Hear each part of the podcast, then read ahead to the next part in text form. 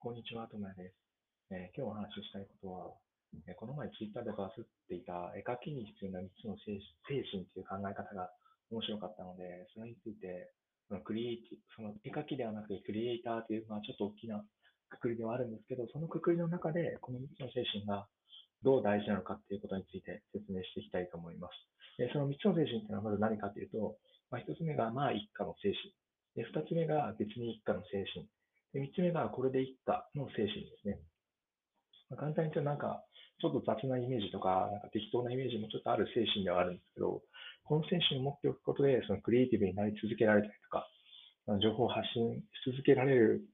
じゃないかなと個人的には思っているので、もう少しちょっと深掘って、一つずつの精神を深掘って説明していければなと思います。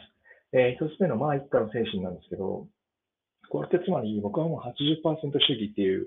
ふうに言ってるんですけど、そういうことなんじゃないかなと思うんですよね。つまり、えー、まあ、一家っていうのは、まあ、これくらいでいいよねっていうふうにまず思えることなんですよ。つまり100%か、もう何かを100%頑張ろうって毎回毎回考えるのって、基本的に無理なんですよね。まあ、これくらいできてればいいやで、もう基本的には大丈夫なんですよ。大丈夫というか、もちろん100点を取らなきゃいけない場面もあるんですけど、毎回毎回100点を平均点で取るというのは基本的に不可能なんで、であれば80点を目指そう。で基本は60点のまあ問題ない。それが平均なので別に仕方ないよねっていう意味で、まあいいかって思い続けることっていうのはすごい大事なんですよ。例えば何か具体的に言うと商品とか Amazon で商品を買うときにレビューを見て、すべてが星5の商品だけ買う人って多分いないんですよね。星が4でが、えー、ほとんど、平均が星4以上であればあ、いい商品なんだなと思って買うじゃないですか。星が3でも買うかもしれないですよね。っていうように、別に真ん中であれば別に問題がなかったりするんですよ。それみんな、あ、いいやって言って買いますよね。なので、基本的にまあいいかって考えることは全然良くて、何も問題ない。毎回毎回100%主義で頑張る必要なんてないんだなっていうので、まあ一家の精神はすごい大事。で、二つ目の別に一家の精神なんですけど、これ何かっていうと、基本的に自分を批判しすぎない。何かミスをした時に自分ってなんでこんなダメなんだろうって思いがちなんですけど、そんな風に考える意味があまりない。それよりかは、こんな風なことをおっしゃったけど、自分はもっと、自分はこういう風にえこういう部分もあってよかったから、次はこういうふうに気をつけようっていうふうに、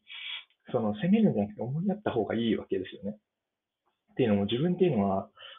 自分を一番、自分に一番関心があるのって自分なので、自分を大事にしないっていうのは、ちょっとよくわからない。個人的にはよくわからないなと思うので、そういう意味で何かあっても、あ、別にいいかと。何か、例えば失敗したりとか、なんか文句を言われたとか、なんか、すごい嫌なことがあったでしょう。まあ別にいいかと。って思えたりとか、っていうふうにする。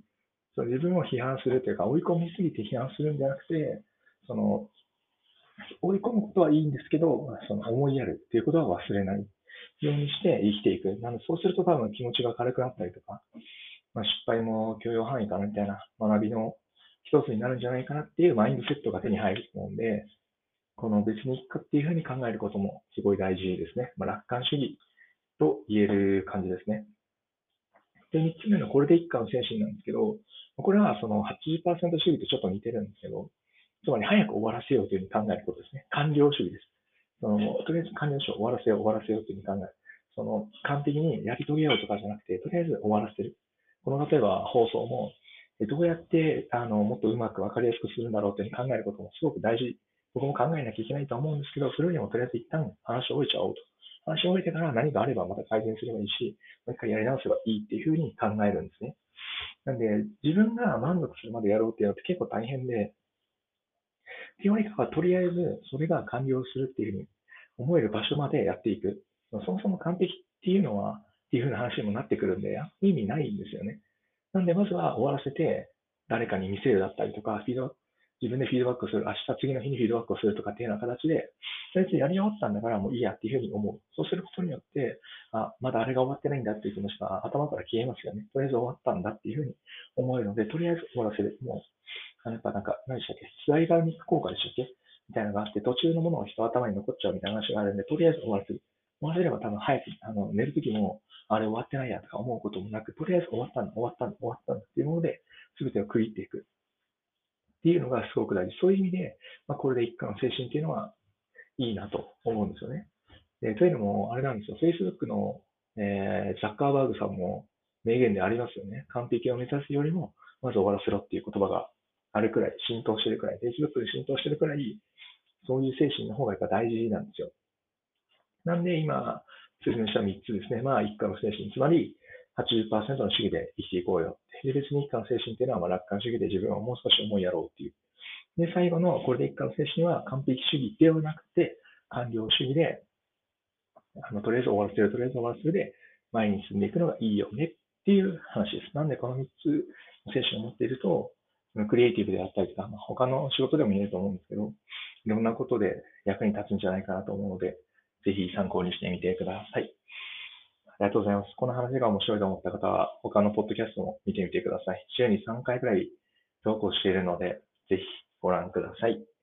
ありがとうございました。ではまた。